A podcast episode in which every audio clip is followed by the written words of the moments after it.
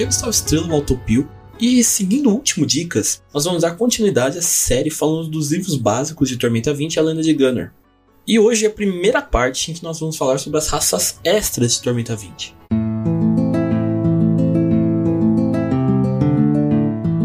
O Dicas de RPG é um oferecimento da Bardos Shop, bardosshop.com.br.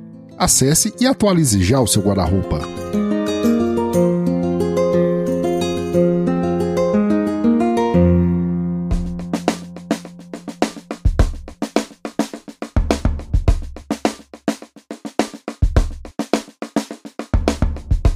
Aqui a segunda parte de uma minissérie onde nós estamos falando sobre as raças dos livros básicos que seguem o sistema D20, no caso Tormenta 20 e a Lenda de Gunner. Caso você não tenha visto nosso dicas sobre as raças básicas de Tormenta 20, recomendo que veja eles primeiro. Mas caso você já tenha visto, então simbora.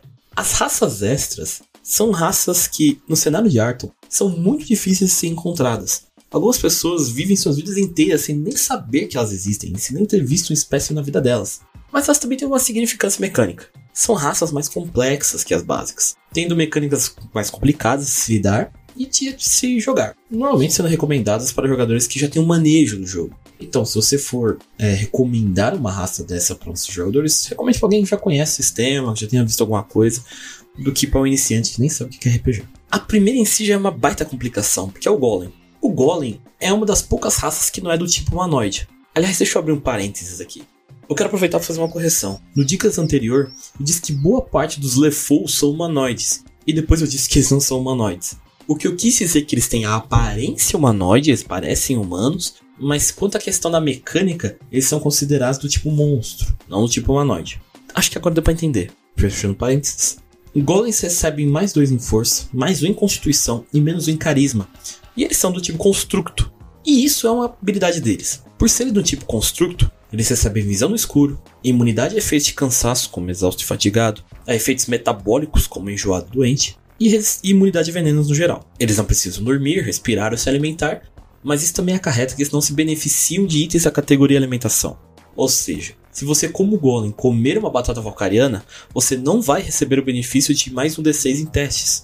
Mas ele também não é afetado por efeitos que melhoram ou pioram seu descanso porque um golem não dorme. Ao invés disso, ele fica inerte por 8 horas, recuperando seus PV e seus PM, seus pontos de vida e seus pontos de mana, como se ele tivesse tido um descanso normal, independente da situação em que estiver dormindo. Golems também não são afetados pela perícia cura, mas se alguém tiver a perícia ofício tesão, pode usar ela para fazer qualquer coisa que a perícia cura faria. Bem, essa foi apenas uma das habilidades do Golem, então já viu que eles são um pouquinho mais complicados. Além de tudo isso que eu falei, o Golem também tem um chassi, um corpo artificial que concede mais 2 de defesa para ele, mas também concede penalidade de armadura menos 2. E torna o deslocamento dele 6 metros, ou seja, ele só anda 4 quadrados. Golems, assim como anões, não têm deslocamento reduzido por uso de armadura ou excesso de carga.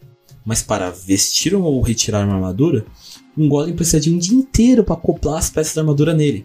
Mas ela não conta no limite de itens vestíveis, mesmo que você ainda só possa ter uma armadura vestida. Um golem também tem um propósito de criação, um motivo pelo qual ele foi construído, o que impede que ele tenha uma origem, porque ele não teve nenhuma infância para ter uma origem. Mas ele ganha um poder geral à escolha dele. Por fim, finalmente, o golem tem uma fonte elemental. Normalmente golems são feitos com um espírito elemental preso ao seu chassi, que pode ser do tipo água, ar, fogo ou terra.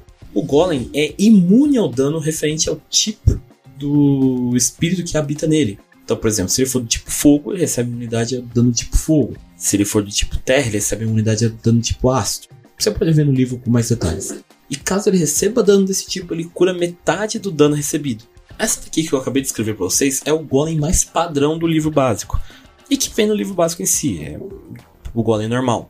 Mas no livro Ameaças de Arton, nós somos introduzidos a novos tipos de golem, com mais possibilidades e maneiras de se construir um golem como personagem jogador, com diferentes tamanhos, diferentes chassis, diferentes coisas dentro deles. Mas nós vamos deixar para abordar isso no próximo Dicas sobre as raças da ameaça, senão isso aqui vai ficar gigante. Enfim, golems são raças extremamente versáteis, principalmente depois da ameaça. Se decora qualquer tipo de conceito ou classe. Apenas basta montar ele da maneira correta. Você não vai fazer um golem guerreiro que seja do tipo pequeno, por exemplo. Mas mais detalhes no Dicas do Ameaças. Bem menores do que os golems, entretanto, são os rines, ou halflings, ou pequeninos, ou hobbits, se você for saudosista. Eles são humanoides de pequena estatura, de jeito relaxado e pés peludos, no geral. Eles recebem mais dois em destreza, mais um em carisma e menos um em força. E são do tamanho pequeno, ou seja, recebem mais dois em furtividade e menos dois em teste de manobra. E é claro, é óbvio que eles são pequenos. Eles têm 6 metros de deslocamento, ou seja, apenas usando 4 quadrados, e eles podem usar destreza ao invés de força como atributo-chave em teste de atletismo. Ou seja, quando você vai fazer um teste de atletismo, você soma seu bônus em treino, metade do seu nível e o seu valor de destreza junto com o resultado do dado para dar o total do, do, do, valor. Assim, você não soma força. Né? Eles são exímios arremessadores, recebendo um passo a mais de dano com ataques à distância com fundas e armas de arremesso. Portanto, se um Rini atacar arremessando uma adaga, jogando uma adaga na tua cara, a adaga causa um D6 de dano ao invés de um D4, que é o padrão da adaga. Eles são extremamente sortudos, podendo gastar um PM para rolar novamente um teste de resistência na vontade deles. Rines são uma raça clássica, paladinos e caçadores. Mas eles podem ser de outras classes também, não tem nenhuma regra. Mas se você for fazer um Rine, quiser fazer uma, um exímio ladrão, vai ser um Rine. Não tem raça melhor para fazer um ladrão. Um ladino, sei lá como você quiser chamar. Nós temos os Clearings, ou meio gnomos eles não são necessariamente gnomos que se relacionaram com humanos, mas eles são chamados de meio gnomos porque eles têm a curiosidade e a ambição humana com a inteligência gnômica. Gnomos no cenário de Arton não são nativos do mundo, mas de um outro mundo destruído. E esses seres, os Clearings, eles vieram do espaço e acabaram em Arton. Eles recebem mais dois em inteligência, mais um em carisma e menos um em força. Eles são seres híbridos, então são treinados em uma perícia a mais que não precisa ser da lista da sua classe. Eles são engenhosos, então quando fazem teste de perícia, você pode gastar 2 PM para somar o seu valor de inteligência um teste, com exceção de teste de ataque. Então, por exemplo, você vai fazer um teste de acrobacia. Você faz seu teste de acrobacia, dá o resultado, você pode gastar 2 PM para somar mais na sua inteligência, aumentando a possibilidade de você passar naquele teste. Eles são naturalmente proficientes com arma de fogo e recebem mais 2 em um ofício qualquer na sua escolha. Então você pode escolher ofício armeiro, ofício alquimista, ofício montador de barraca, sei lá. Porém, assim como os minotauros, eles também têm uma habilidade que na verdade é uma penalidade. Devido à fragilidade de seus ossos, eles sofrem um ponto de dano adicional por cada dado de impacto. Ou seja, se um clearing for alvo da magia Despedaçar, que causa um D8 mais 2 pontos de dano de impacto, eles na verdade sofrem um D8 mais 3. Se, por exemplo, a mesma magia causar 3D8 mais 3, eles causam, na verdade, não tem como a magia causar um D8 mais 3, mas você ter a ideia. Causar, por exemplo, 3D8 mais 3, eles na verdade tomam 3D8 mais 6, que a cada dado soma mais 1. Você entendeu a ideia?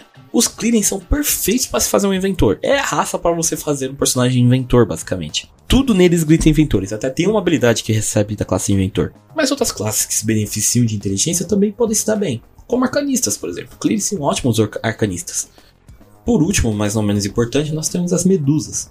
Medusas são criaturas de Megaloc, o deus dos monstros. Elas são criaturas monstruosas, com aparência de mulher e cobra no lugar dos cabelos. Mas em Arton, muitas largam as cavernas e ermos para se tornar aventureiras e encantaram o coração das pessoas por Arton. Elas recebem mais dois em destreza e mais um em carisma. Só. Sim, só tem bônus, não tem nenhuma penalidade por serem, como eu falei, criaturas de Megaloc, o deus dos monstros, elas são do tipo monstro, não humanoide, elas são do tipo monstro, elas recebem visão no escuro. São criaturas venenosas, então elas recebem resistência a veneno mais 5, ou seja, se você for fazer um teste para resistir a um veneno, você recebe mais 5 naquele teste. Elas podem gastar uma ação de movimento e um PM para envenenar uma arma que estejam usando. Então, por exemplo, se ela tiver com uma espada na mão, ela pode envenenar a espada, fazendo com que ela cause o dano da espada, mais um D12 pontos de perda de vida. Note, o dano de perda de vida ignora qualquer tipo de redução de dano que o alvo tenha. Então, mesmo que uma criatura que tenha redução de dano sim tome uma espadada, ainda vai tomar um D12 pontos de dano cheio, sem qualquer tipo de bloqueio daquele dano. O veneno dura até um ataque acertar, ou seja, se você acertar o ataque, o veneno ele sai da arma, ou até o fim de uma cena. O que aconteceu primeiro? Medusas também tem um olhar atordoante, podendo gastar uma ação de movimento e um PM para forçar uma criatura em alcance curto. Alcance curto são 9 metros, ou 6 quadrados, então, se você está num ponto, uma criatura até 6 quadrados de você pode ser alvo dessa habilidade. E essas criaturas devem fazer um teste de fortitude com um CD carisma. O que, que normalmente aparece quando tem um CD carisma em uma habilidade? Você vai somar 10 mais o carisma da sua criatura, mais qualquer bônus que elas tenham. E metade do nível da criatura. Então, por exemplo, se eu estou jogando com uma medusa de nível 4 e eu tenho um carisma 5, a CD vai ser 10 mais 5 do meu carisma, mais 2 que é metade do meu nível K4. No total, 17. Se a criatura falhar, ela fica atordoada por uma rodada, mas só pode ficar atordoada com essa habilidade uma vez por cento.